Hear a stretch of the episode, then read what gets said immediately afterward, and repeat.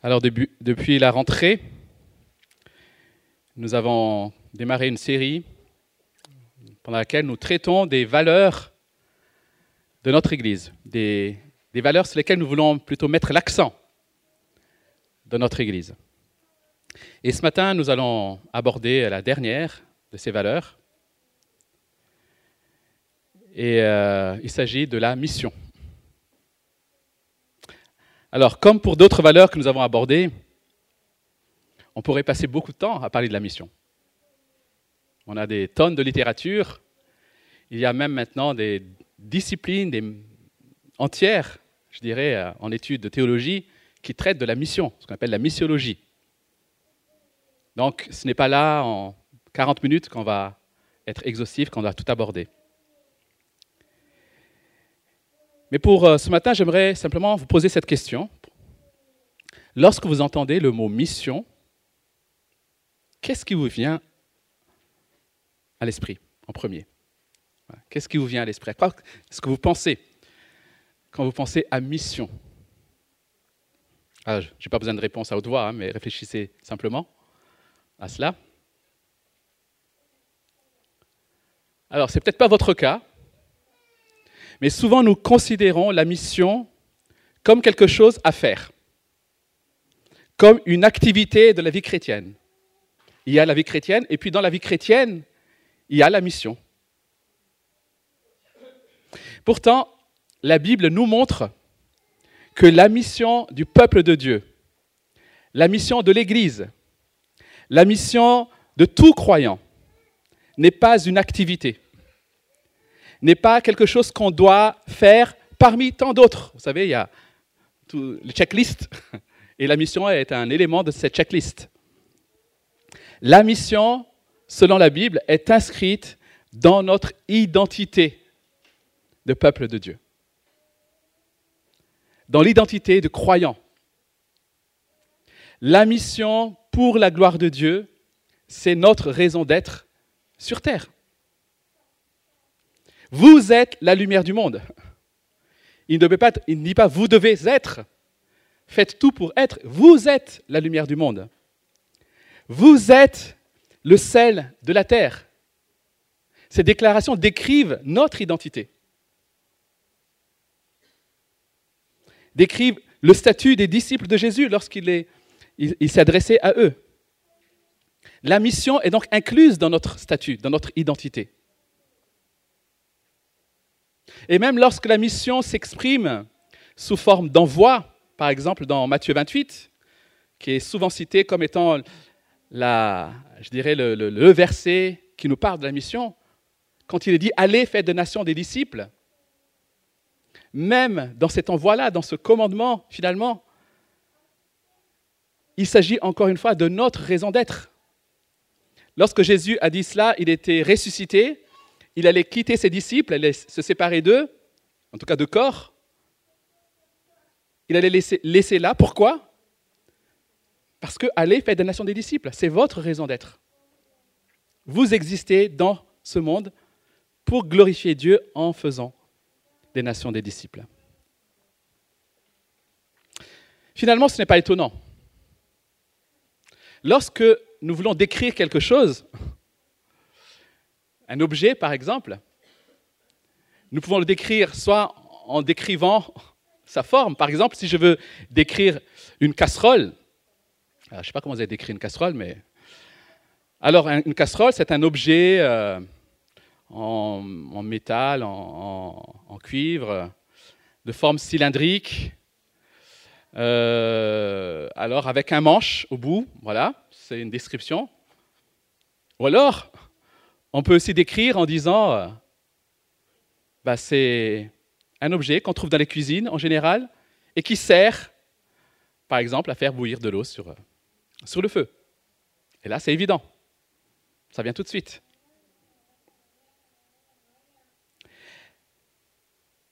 Nous sommes enfants de Dieu, rachetés, mais notre identité, c'est aussi ce que nous sommes, c'est notre raison d'être. Sur Terre, à quoi nous servons aujourd'hui? La mission est inscrite dans notre identité. La mission découle du ministère de Jésus-Christ. Parce que Christ est ressuscité, au chapitre 24 de Luc, il est dit ceci, la repentance et le pardon des péchés seront prêchés en son nom à toutes les nations, à commencer par Jérusalem. Parce qu'il est ressuscité, la repentance seront annoncées. Il ne dit pas il faut que vous annonciez, ils seront annoncés. Matthieu 28 dit la même chose finalement, parce qu'il a reçu tout pouvoir dans le ciel et sur la terre. Il rajoute quelque chose à la résurrection qui est la glorification de Christ, son règne, parce qu'il a reçu tout pouvoir dans le ciel et sur la terre. Allez, faites des nations. Donc la, mission découle de l'œuvre de Christ, mais aussi de son règne, de sa résurrection et de son règne. Parce que Christ est vivant, parce qu'il règne, alors nous sommes en mission. Mais la mission découle aussi de l'œuvre du Saint-Esprit dans nos vies. Acte 1, verset 8. Mais vous recevrez une puissance lorsque le Saint-Esprit viendra sur vous, et vous serez mes témoins à Jérusalem, dans toute la Judée, dans la Samarie et jusqu'aux extrémités de la terre. En recevant le Saint-Esprit, les disciples ont reçu la puissance et la capacité pour devenir des témoins. Il ne dit pas essayez de témoigner. Il dit vous serez des témoins. Vous serez des témoins n'est pas un commandement, c'est avant tout une promesse. C'est une annonce vous recevrez le Saint-Esprit et vous serez des témoins. Et nous prenons ça comme un commandement, alors que ici, Jésus est en train de décrire qui seront ses disciples, qui sont ses disciples dans ce monde? Ils sont ses témoins? D'ailleurs, à la Pentecôte, lorsque le Saint-Esprit vient, quelle est la première chose que font les disciples? Ils prêchent. Ils prêchent la repentance des péchés il prêche la résurrection de Christ. Chers amis, voilà la réalité. La puissance qui a permis à l'Évangile de parvenir jusqu'aux extrémités de la terre nous a été donnée. Voilà notre raison d'être en tant qu'Église Rennes Nord. La mission est inscrite dans l'identité de notre Église, dans sa raison d'être ici à Rennes. Sans mission ici à Rennes, il n'y a pas d'église Rennes Nord. Nous n'existons pas nous-mêmes. Si vous avez soumis votre vie à Christ, et j'espère que c'est le cas pour chacun de nous ici, alors vous êtes sauvés, vous êtes transformés, vous êtes purifiés, on l'a vu. Vous avez reçu une puissance venant de l'Esprit. Pourquoi? Pour rendre à Dieu la gloire, en étant aujourd'hui ses témoins à Rennes. Voilà comment Dieu veut qu'on lui rende gloire, aujourd'hui. Si la mission est inscrite dans notre identité, si elle fait partie de nous, pourquoi est-ce que il faut quand même le rappeler cela Pourquoi est-ce que finalement on a du mal parfois à même entendre parler de ça et à vivre parfois cela? Parce que cette réalité qui a été acquise, qui nous a été donnée, ben, elle peut être parfois ternie, étouffée, mise de côté. Pourquoi? Parce que d'une part, nous vivons dans un monde qui nous propose une identité autre. Nous vivons dans un monde mensonger. Un monde qui nous dit qui nous fait croire que notre identité dépend de nos succès. Notre identité dépend de nos accomplissements professionnels, matériels, peut-être même familiaux. Voilà ta valeur. Voilà ton identité. Et nous sommes tentés de nous ruer, là-dedans, de courir vers ça. Ce monde nous fait croire que notre raison d'être, c'est notre confort, notre bien-être. Et nous œuvrons à cela. Ça, c'est une des raisons. L'autre raison, c'est que nous vivons dans un monde hostile. C'est une réalité. Un monde qui a rejeté Dieu. Et Jésus-Christ a annoncé un monde qui nous rejettera si nous sommes à Christ. Un monde qui ne veut pas être remis en question. Un monde qui ne veut pas être dérangé. Nous avons donc à la fois d'un côté ces, mensonges qui sont attirants et de l'autre côté l'hostilité, le risque de rejet. Et la combinaison de ces deux choses fait que ben, parfois on est tenté de mettre de côté notre vocation missionnaire. Voilà pourquoi nous allons voir ce matin que parler de la mission ne consiste pas avant tout à dire ce que nous devons faire, mais c'est déjà rappeler qui nous sommes et rappeler ce sur quoi nous devons veiller dans notre marche chrétienne. Et c'est ce que nous propose notre lecture de ce matin. Et je vous invite à ouvrir vos Bibles dans la première lettre de Pierre, au chapitre 3. 1 Pierre, chapitre 3. «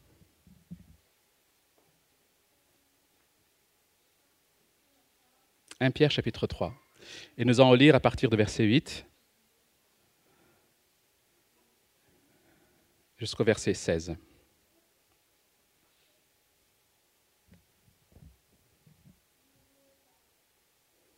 Enfin, ayez tous les mêmes pensées et les mêmes sentiments. Soyez pleins d'amour fraternel, de compassion, de bienveillance. Ne rendez pas le mal pour le mal, ni l'insulte pour l'insulte. Bénissez au contraire. Vous le savez, c'est à cela que vous avez été appelés, afin d'hériter de la bénédiction. Si quelqu'un, en effet, veut aimer la vie et voir des jours heureux, qu'il préserve sa langue du mal et ses lèvres des paroles trompeuses. Qu'il se détourne du mal et fasse le bien. Qu'il recherche la paix et la poursuive. Car les yeux du Seigneur sont sur les justes et ses oreilles sont attentives à leurs prières, mais il se tourne contre ceux qui font le mal. Qui vous fera du mal si vous avez pour modèle ce qui est bien? D'ailleurs, même si vous deviez souffrir pour la justice, vous seriez heureux. N'ayez d'eux aucune crainte et ne soyez pas troublés, mais respectez dans votre cœur la sainteté de Dieu le Seigneur. Soyez toujours prêts à défendre l'espérance qui est en vous devant tous ceux qui vous demandent raison. Mais faites-le avec douceur et respect, en gardant une bonne conscience, afin que là même où ils vous calomnient comme si vous faisiez le mal, ceux qui critiquent votre bonne conduite en Christ soient couverts de honte. Là s'arrête notre lecture de la parole de Dieu. Alors dans cette lettre,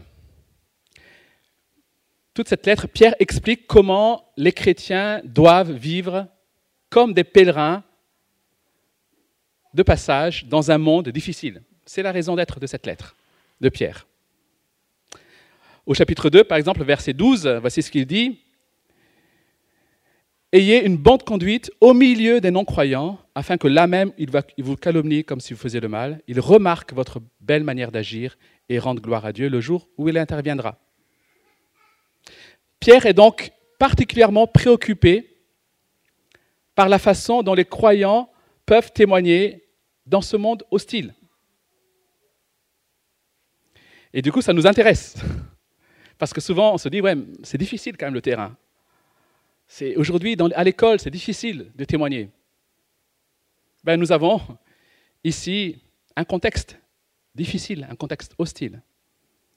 Et nous avons ici justement un enseignement qui nous montre comment être des témoins dans ce monde-là. Et Pierre, justement, au chapitre 2, toujours verset 9, rappelle l'identité du peuple de Dieu. Il dit, vous au contraire, vous êtes un peuple choisi, des prêtres royaux, une nation sainte, un peuple racheté afin de proclamer les louanges de celui que vous appelez des ténèbres à sa merveilleuse lumière. Voilà. Pierre utilise à la fois un enseignement, mais aussi rappelle, rappelle l'identité du peuple de Dieu pour les exhorter à vivre la mission, même dans un contexte hostile et difficile. Et dans le passage que nous allons voir ce matin, rapidement, Pierre nous montre comment veiller justement à notre vocation missionnaire, aussi bien dans la communauté qu'à l'extérieur, dans le monde. Alors pour nous assurer d'être en mission, pour veiller sur notre vocation missionnaire, nous devons donc avant tout veiller sur nos relations dans l'Église. Alors ça paraît paradoxal, hein? On parle de mission, on parle de l'extérieur. C'est souvent le débat qu'on a avec euh, des pasteurs et, des missionnaires. Ouais, il ne faut pas se concentrer à l'intérieur, il faut se concentrer à l'extérieur. Mais la Bible nous parle de l'intérieur. Parce que Dieu veut utiliser nos relations pour faire resplendir sa gloire.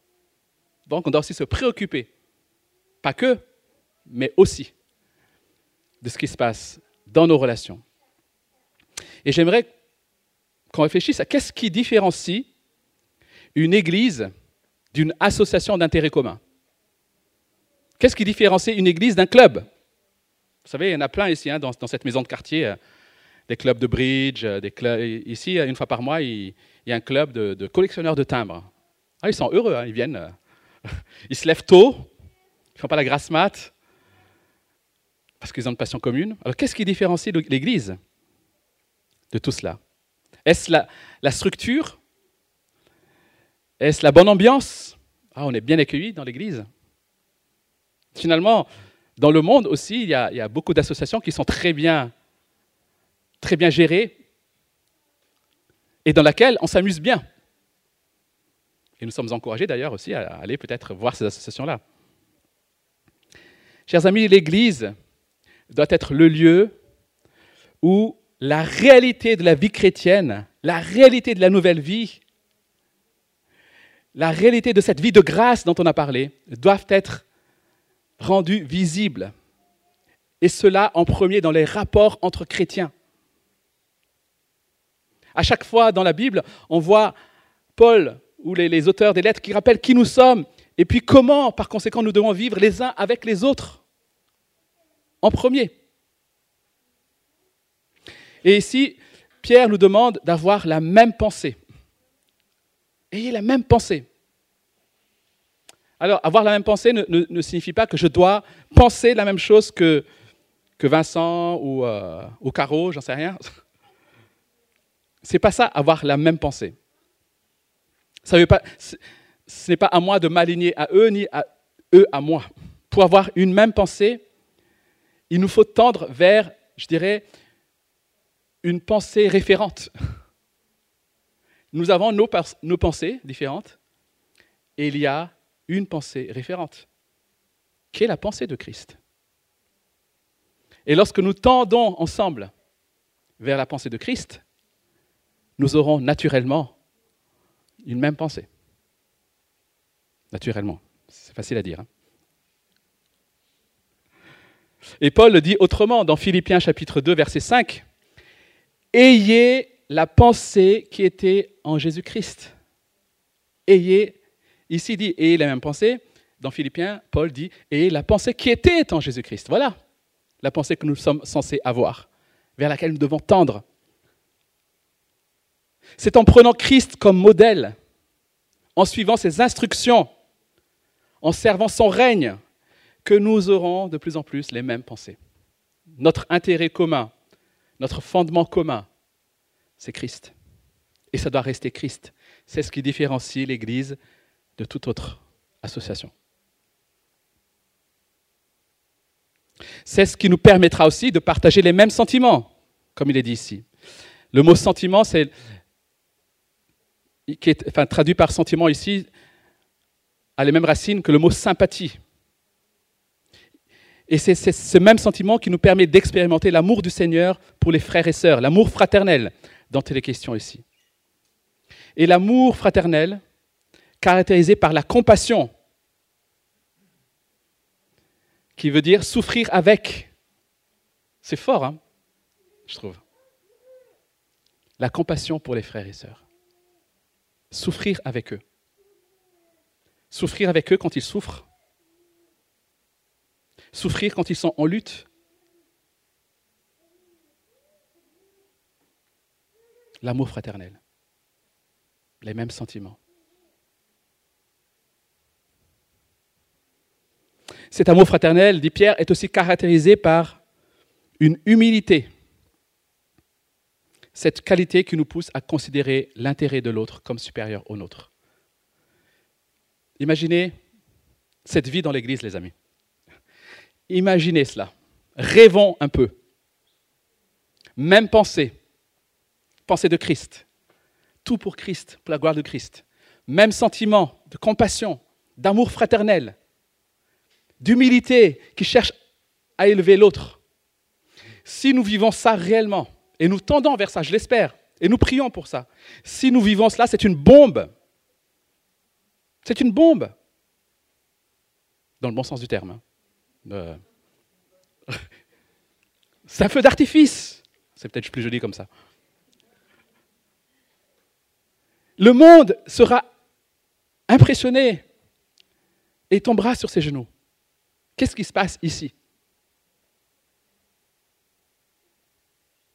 C'est cet amour, ces relations en Christ qui nous maintiennent en mission. C'est comme cela que nous sommes en mission dans le cadre de la communauté. Avant de parler de stratégie, de choses à faire, il faut qu'on fasse ceci. Vivons déjà ce que le Seigneur nous demande. C'est de cette manière que nous sommes en mission parce que c'est cela qui démontre l'œuvre de transformation qu'opère l'Évangile. C'est avec ces relations-là que nous montrons que nous sommes passés de la mort à la vie. Nous sommes passés d'une vie centrée sur nous-mêmes à une vie centrée sur Christ, qui se traduit par un amour pour les autres. C'est ça, la démonstration de cet amour. Cet amour aussi démontre l'œuvre de réconciliation acquise, par Christ. Le païen et le grec qui ne deviennent qu'un. Et comment est-ce qu'on montre qu'on est un dans l'amour? L'Église qui vit ces relations est la démonstration de la réconciliation de Dieu et la démonstration de l'Évangile. Nous sommes l'avant-garde, les prémices de la réconciliation mondiale, cosmique, comme j'aime à le dire. Nous sommes ces démonstrations-là. Alors aimons l'Église, chers amis. Aimons l'Église. Pour être en mission, nous devons veiller sur nos relations. Mais pour être en mission, nous devons aussi veiller sur notre réaction face à la persécution, versets 9 à 14. Face à la persécution, aux injustices, au rejet des autres. Alors c'est facile de dire qu'on aime nos collègues, qu'on aime nos voisins ou nos cousins, lorsque ceux-ci sont sympas.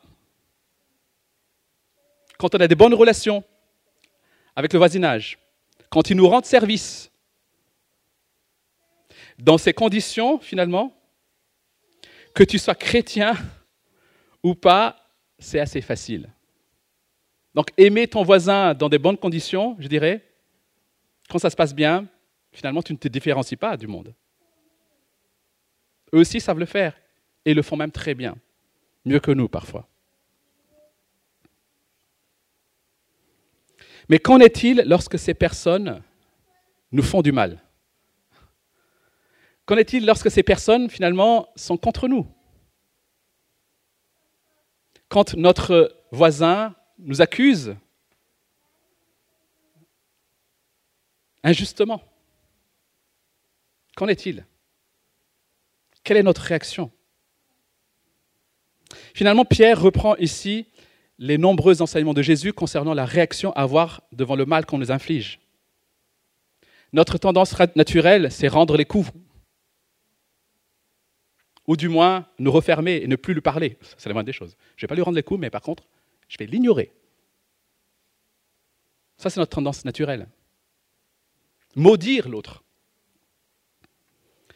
C'est notre tendance naturelle, mais en tant que chrétiens, nous ne sommes plus justement esclaves de notre tendance naturelle. Nous ne sommes plus esclaves de la chair. Nous ne sommes plus esclaves de nos pulsions. Nous ne sommes plus esclaves de notre tendance naturelle. Nous avons reçu une nouvelle vie. Ce n'est plus nous qui vivons, ce n'est plus moi qui vis, dit Paul, c'est Christ qui vit en moi. Et comment cela se manifeste-t-il? Ben, Notamment en ne rendant pas le mal pour le mal. Parce que ce n'est plus moi qui vis. ni insulte pour insulte. Et non seulement en ne rendant pas, mais en remplaçant cela par la bénédiction. Bénir l'autre. Bénir l'autre, c'est vouloir du bien. C'est transformer notre tendance à nous venger à, par la bénédiction. Chercher le bien de l'autre. C'est difficile, hein? C'est impossible. Humainement, c'est impossible. N'essayez pas humainement. C'est impossible. Cela ne peut venir que de l'œuvre de l'Esprit, justement, et de Christ dans nos vies. Nous avons pour cela comme modèle suprême Jésus-Christ, qui n'a pas rendu le mal pour le mal, mais qui a béni au contraire. C'est lui qui est en nous aujourd'hui. C'est lui qui peut faire ça en nous. Alors pourquoi devrions-nous agir ainsi? Non pour mériter la bénédiction, comme parfois notre traduction pourrait le laisser penser, mais parce que nous savons que nous avons déjà la bénédiction, que nous aurons une bénédiction, le salut. Nous avons déjà tout, chers amis. Nous avons un beau trésor. Nous avons une belle récompense qui nous attend. Nous sommes sauvés, nous sommes appelés pour être un jour glorifiés avec Christ. C'est notre espérance. C'est parce que nous avons cette espérance que nous ne sommes pas obligés de nous défendre et de rendre justice aujourd'hui. Qu'est-ce que les hommes peuvent nous enlever finalement? Réfléchissons à cela. Lorsque nous sommes en colère, qu'est-ce que cet incident, qu'est-ce que ce voisin, qu'est-ce que ce, collègue m'a enlevé? Mon honneur? Non. Ma réputation? Non. Ma valeur? Non. Qu'a-t-il pu faire? En fait, en réalité, rien. Notre réaction aux injustices, donc, témoigne de notre espérance. Voilà pourquoi notre réaction à l'injustice, face à l'injustice plutôt, nous maintient dans la mission. Troisièmement, donc veiller sur nos relations, veiller sur notre réaction. Versets 14 et 15, veiller sur nos craintes. L'une des principales raisons qui nous empêche de vivre notre vocation missionnaire, et ça c'est là je, le dis pour moi aussi, c'est la crainte des hommes. Il faut le reconnaître. C'est souvent la crainte des hommes. Nous avons peur d'être rejetés. Nous avons peur d'être pris pour des illuminés. Ça, c'est la première chose. Ouais, mais c'est mais... c'est la réalité. Parfois, on trouve d'autres excuses. Hein. Mais souvent, quand on creuse un peu, c'est ça. Et verset 15 nous dit, N'ayez crainte, mais respectez dans votre cœur la sainteté de Dieu le Seigneur. Dans d'autres versions, nous avons sanctifié Christ comme Seigneur dans votre cœur. Alors qu'est-ce que ça signifie? En quoi est-ce que sanctifier Christ est le remède à la crainte des hommes?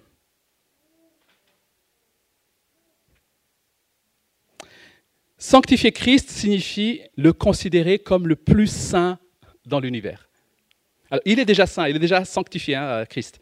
Mais quand on dit sanctifier Christ dans votre cœur, c'est dans votre cœur, dans votre vie, le considérer comme le plus saint dans l'univers, comme unique, comme sans équivalent, comme sans rival en pureté et en perfection, en droiture, en bonté, sans rival. Il est à part. Ne le comparez à personne. Ne le comparez à rien d'autre. Il est unique. Il est au-dessus de tout. Mettons-le dans une catégorie qui lui est propre, la place la plus élevée, la plus grande, la plus grande valeur, le trésor le plus précieux, la plus grande admiration, celui que nous estimons, celui que nous voulons honorer, celui que nous aimons le plus de toutes les personnes et de toutes les choses dans le monde. C'est ça, sanctifier Christ dans votre cœur. Et c'est quelque chose que nous devons, c'est laquelle nous devons veiller quotidiennement. Christ à la première place, Christ au-dessus de tout, Christ comme bien suprême, Christ seul Christ, tout pour moi. Aucun homme, aucune chose, aucun but, sinon Christ. Sanctifiez Christ dans votre cœur. Considérez-le comme Seigneur, Saint dans votre cœur. Et quand il nous dit cela, il nous dit en quelque sorte, admirez sa Seigneurie. Soyez dans l'étonnement, soyez dans l'émerveillement de la Seigneurie de Christ sur l'univers et inclinez-vous devant son autorité souveraine. Lorsque nous vivons ça, lorsque nous voulons tendre vers ça, alors la crainte des hommes. Pourquoi? L'attirance pour le monde. Pourquoi? C'est bien pâle. Quelqu'un a dit, j'ai déjà cité hein, ici, je crois, dans une fois, nous craignons Dieu si peu parce que nous craignons trop les hommes. On peut aussi dire à l'envers. Nous craignons Dieu. Nous ne craignons pas suffisamment Dieu c'est pour cela que nous craignons les hommes. Dans notre cœur, c'est Christ qui doit régner en Seigneur et non pas nous-mêmes. Nous n'avons plus le droit d'agir à notre guise. Nous ne sommes plus les maîtres de notre vie, c'est lui le roi. C'est lui le roi. Tous nos actes et toutes nos paroles devraient être soumises à sa volonté, conformes à sa volonté, pour son plaisir et pour sa gloire, soumis à sa volonté et pour son plaisir. Son règne doit être notre premier souci, notre priorité ultime, suprême. La Seigneurie de Christ devrait dominer tous les domaines de notre vie. Tout. Nos biens, notre loisir, notre bibliothèque, notre mariage, nos occupations, notre travail, tout devrait être dominé, soumis à Christ. Nos sentiments. Plus nous sanctifions Christ comme Seigneur dans notre cœur, plus nous fixons le regard sur Christ, plus notre espérance grandira et débordera. Parce que nous aspirons à Christ, nous aspirons à sa venue, nous aspirons à son retour, nous aspirons à sa présence, alors notre espérance va grandir et va déborder, va se voir. Christ est sanctifié. Lorsque Christ est sanctifié dans notre cœur, alors notre espérance débordera.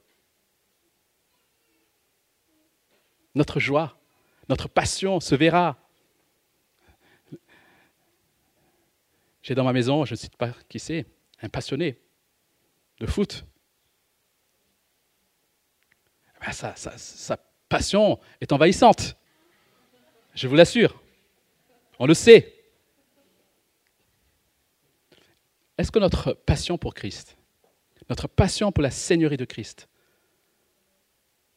est tellement débordante que lorsque nous sommes avec les gens, les gens, mais ils ne peuvent pas passer allez, une journée avec nous sans qu'à un moment donné, ils soient interpellés. Quoi. il a quelque chose. Il a quelque chose. Chers amis, la vie chrétienne ne nous appelle pas en premier lieu à œuvrer pour Dieu, mais à mettre notre espérance dans son œuvre pour nous. Nous ne sommes pas appelés en premier lieu à œuvrer pour Dieu, mais à mettre notre espérance dans son œuvre pour nous. C'est là notre assurance. Christ est sanctifié en nous quand nous espérons en lui. Il est sanctifié en nous quand, comme des enfants, nous avons cette confiance qu'il tient ses promesses. Et enfin, veillez donc sur les relations dans l'Église veiller sur notre réaction à la persécution et à l'injustice, veiller sur, à, à sanctifier Christ dans notre cœur, et enfin veiller aux occasions de parler. Là, c'est plus une veille positive, je dirais. Saisir les occasions quand elles se présentent. Jusqu'à maintenant, nous devions veiller sur notre attitude, nos actions, nos réactions et sur notre cœur. Et c'est là que Paul finit au verset 15 par dire Soyez toujours prêts à défendre l'espérance qui est en vous. Cela veut dire qu'à un moment ou l'autre, cette façon de vivre qu'on vient de décrire va susciter, va soulever des questions. Et Pierre dit Soyons prêts à y répondre. Et tu n'as pas besoin d'être un intellectuel.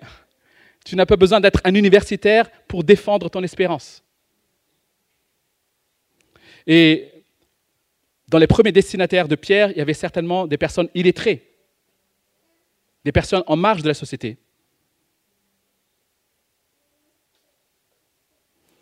Pas besoin de lire des bouquins d'apologétique. ça peut être utile, hein, je dis, ça peut être très utile même, suivant les milieux dans lesquels vous êtes. Mais ça s'adresse à tous les chrétiens ici. Il suffit de se demander honnêtement, et demander honnêtement, pourquoi à Dieu, pourquoi est-ce que je crois en toi? Seigneur, pourquoi est-ce que je crois en toi? Pourquoi est-ce que je dois te considérer comme mon espérance et mon trésor? Pourquoi est-ce que Christ est le plus précieux? Et la réponse à ces choses, finalement, répondent à l'espérance. Et les mots que Pierre utilise ici, quand il dit soyez toujours prêts à défendre, dans d'autres versions, c'est soyez prêts à rendre compte. Et les mots que Pierre utilise ici suggèrent une idée comptable. C'est comme si le chrétien s'acquitte d'une dette en répondant à ceux qui le questionnent. C'est cela. C'est comme s'il s'acquitte d'une dette. Tu es redevable d'une certaine manière. Le non-chrétien a droit à une réponse. Le non-chrétien a droit à des explications. Mais nous le pourrons que si nous savons pourquoi nous agissons ainsi. Nous le pourrons que si nous avons une conduite conforme à notre espérance. Nous le pourrons que si notre vie déborde de cette espérance. Chers amis, nos comportements doivent être cohérents à la foi que nous prétendons confesser et défendre. Notre problème, il est là. J'ai dit tout à l'heure que l'identité du chrétien, enfin la mission était dans l'identité du chrétien. Mais le problème souvent, c'est que nos comportements ne sont pas cohérents à la foi que nous prétendons confesser et défendre.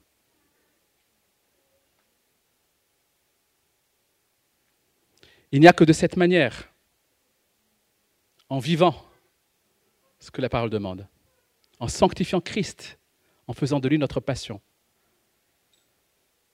que nous pourrons parler en toute bonne conscience, mais aussi confondre ceux qui nous veulent du mal, comme le dit Pierre. Pas avec orgueil ni amertume, mais avec douceur et respect. Vous savez, souvent, on a, on a de l'orgueil et de l'amertume, on est agressif parce qu'on n'est pas très sûr de soi. C'est souvent le cas. Les gens qui sont agressifs dans les débats sont souvent des gens qui ne sont pas sûrs d'eux-mêmes. Mais quand on est sûr, quand c'est une évidence pour nous, on n'a pas besoin de secouer, on n'a pas besoin d'agresser l'autre. On peut rester serein, on peut, on peut laisser l'autre s'agiter. On peut dire oui, je sais. Je sais. La Bible le dit. Je l'expérimente. Christ est vivant. Christ est ressuscité. Christ nous aime. Christ est mort pour nos péchés.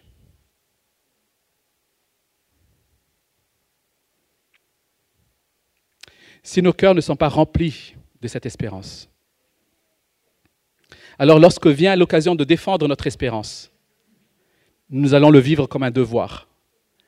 Nous allons le vivre comme une contrainte. Le devoir de défendre une doctrine. Le témoignage sera toujours un lourd fardeau. Malheureusement, c'est le cas pour beaucoup de chrétiens. Et, je m'inclus dedans. Parfois, je le vois comme ça. Quand j'entends parler d'évangélisation, je dis encore, la meilleure manière d'être prêt à défendre notre espérance, c'est d'être rempli de l'espérance. C'est à cela que nous devons veiller. Ce que nous devons faire avant tout pour nous préparer au témoignage, c'est de garder nos cœurs dans la joie du Seigneur. C'est en nous, au fait. Nous avons déjà tout en nous. Nous avons la grâce, nous avons le salut, nous avons la puissance par le Saint-Esprit. Tout est déjà là. Ce n'est pas dans des techniques. Ce n'est pas dans quelque chose à prendre à côté. C'est déjà en nous. Laissons déborder ce qui est en nous. Vivons ce pourquoi nous avons été appelés. Chers amis, pour conclure, Jésus-Christ a déjà tout payé. Il a accepté de mourir et de souffrir pour nous. Et il l'a fait pour que les hommes autour de nous soient bénis. Nous sommes bénis pour être à notre tour un vecteur de bénédiction pour les autres autour de nous. Il le mérite. Je ne dis pas qu'il mérite d'être sauvé. Il mérite d'entendre et de voir notre espérance. Si nous les aimons, alors que notre Église rayonne de cette espérance, que notre Église déborde de cette joie, de cette espérance, que notre Église proclame, se réjouisse de cette grâce, et que chacun de nous, là où nous sommes envoyés, nous puissions aussi manifester cela. Et j'aimerais, pour être pratique aussi, nous encourager, j'ai déjà dit, à aller justement, à aller là où ils sont, là où le monde est. Ne restons pas entre nous. Veillons sur nos relations et allons. Faisons resplendir cette lumière que nous sommes. Soyons le sel de la terre. Soyons débordants, les amis. Christ règne. Voilà la raison. Le Saint-Esprit est en nous. Voilà le moteur et la capacité. Et les gens autour de nous ne le connaissent pas. Et par amour pour eux, soyons témoins. Je propose de passer quelques instants à, peut-être devant Dieu, s'il y a besoin à répondre à cet appel, à le louer aussi peut-être dans votre cœur, parce qu'il a fait de nous des témoins. C'est incroyable, en fait, quand on y pense. Qui sommes-nous? Et pourtant, Dieu a fait de nous des témoins d'une œuvre glorieuse, d'une œuvre grandiose. Nous qui sommes faibles,